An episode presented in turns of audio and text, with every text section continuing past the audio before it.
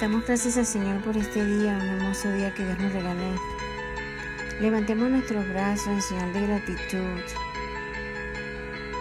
A Dios hay que amarlo con toda nuestra mente, nuestro corazón, con todo nuestro ser.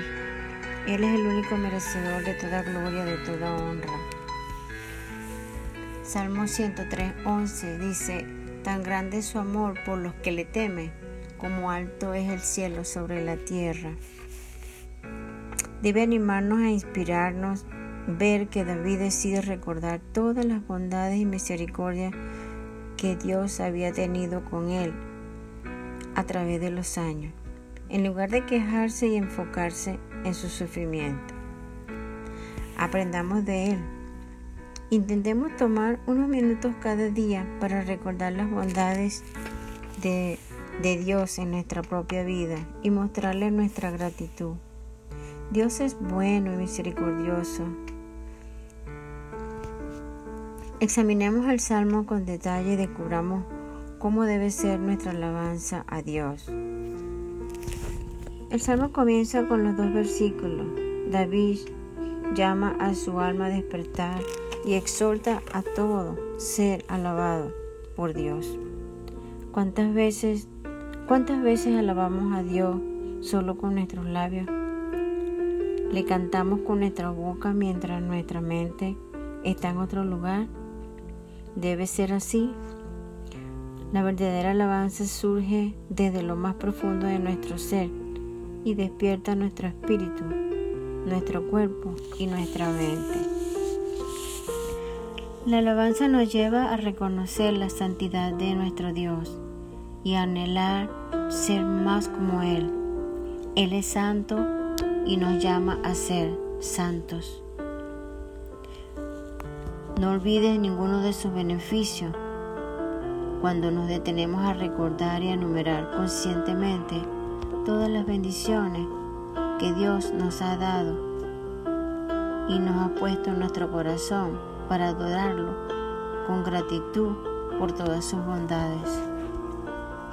Dios no solo nos sana espiritualmente, sino también nos concede la, sanidad física. Él sana todas nuestras enfermedades, sea por medio de su intervención directa o a través de la medicina. Servimos al Dios Todopoderoso y en Él podemos confiar. Nuestros cuerpos se renuevan y reciben nueva fuerza al recordar las abundantes bondades de Dios. Cuando llegan los problemas y dificultades a nuestras vidas, es importante recordar todo lo que Dios ha concedido, las muchas maneras en las que nos ha demostrado su amor y cuidado. Dios es justo y su justicia no es solo para nosotros, sino para todos los oprimidos. Seamos agentes de bendición Llevemos su libertad y justicia a los que padecen opresión. Puede parecer una tarea demasiado grande, pero Dios nos mostrará cómo hacerlo, así como mostró el camino a Moisés y reveló sus obras al pueblo de Israel. Por sus atributos y su forma en que trata con nosotros, el Señor es clemente y compasivo lento para la ira y grande en amor. Tan grande es su amor por los que le temen como alto es el cielo sobre la tierra y somos de barro. Dios es misericordioso, es compasivo y lleno de amor. Dios no permite que nuestros errores y pecados sean los que dicten cómo nos trata. Su gran amor impulsa cada acto para con sus hijos y cubre todo lo que nos rodea. Dios llama nuestra atención para que oigamos su dulce voz y vivamos en obediencia. La compasión de Dios es como la de un padre con sus hijos. Él intenta ver siempre lo bueno en nosotros y recuerda nuestra condición humana nuestra lucha entre el querer y el hacer su voluntad. Dios es paciente con sus hijos. Él está atento a nuestro clamor para recibirnos con su brazo de amor y compasión. Qué hermoso es nuestro Padre. Él siempre está allí dispuesto a abrazarnos, aún en aquel momento que nosotros pensamos que Él está lejos de nosotros, que Él está, no está atento a nuestro clamor.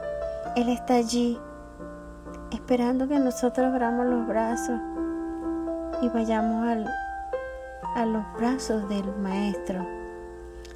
Y Él nos abraza con sus, con sus bellas alas, nos guarda, nos protege y nos cuida como la niña de sus ojos.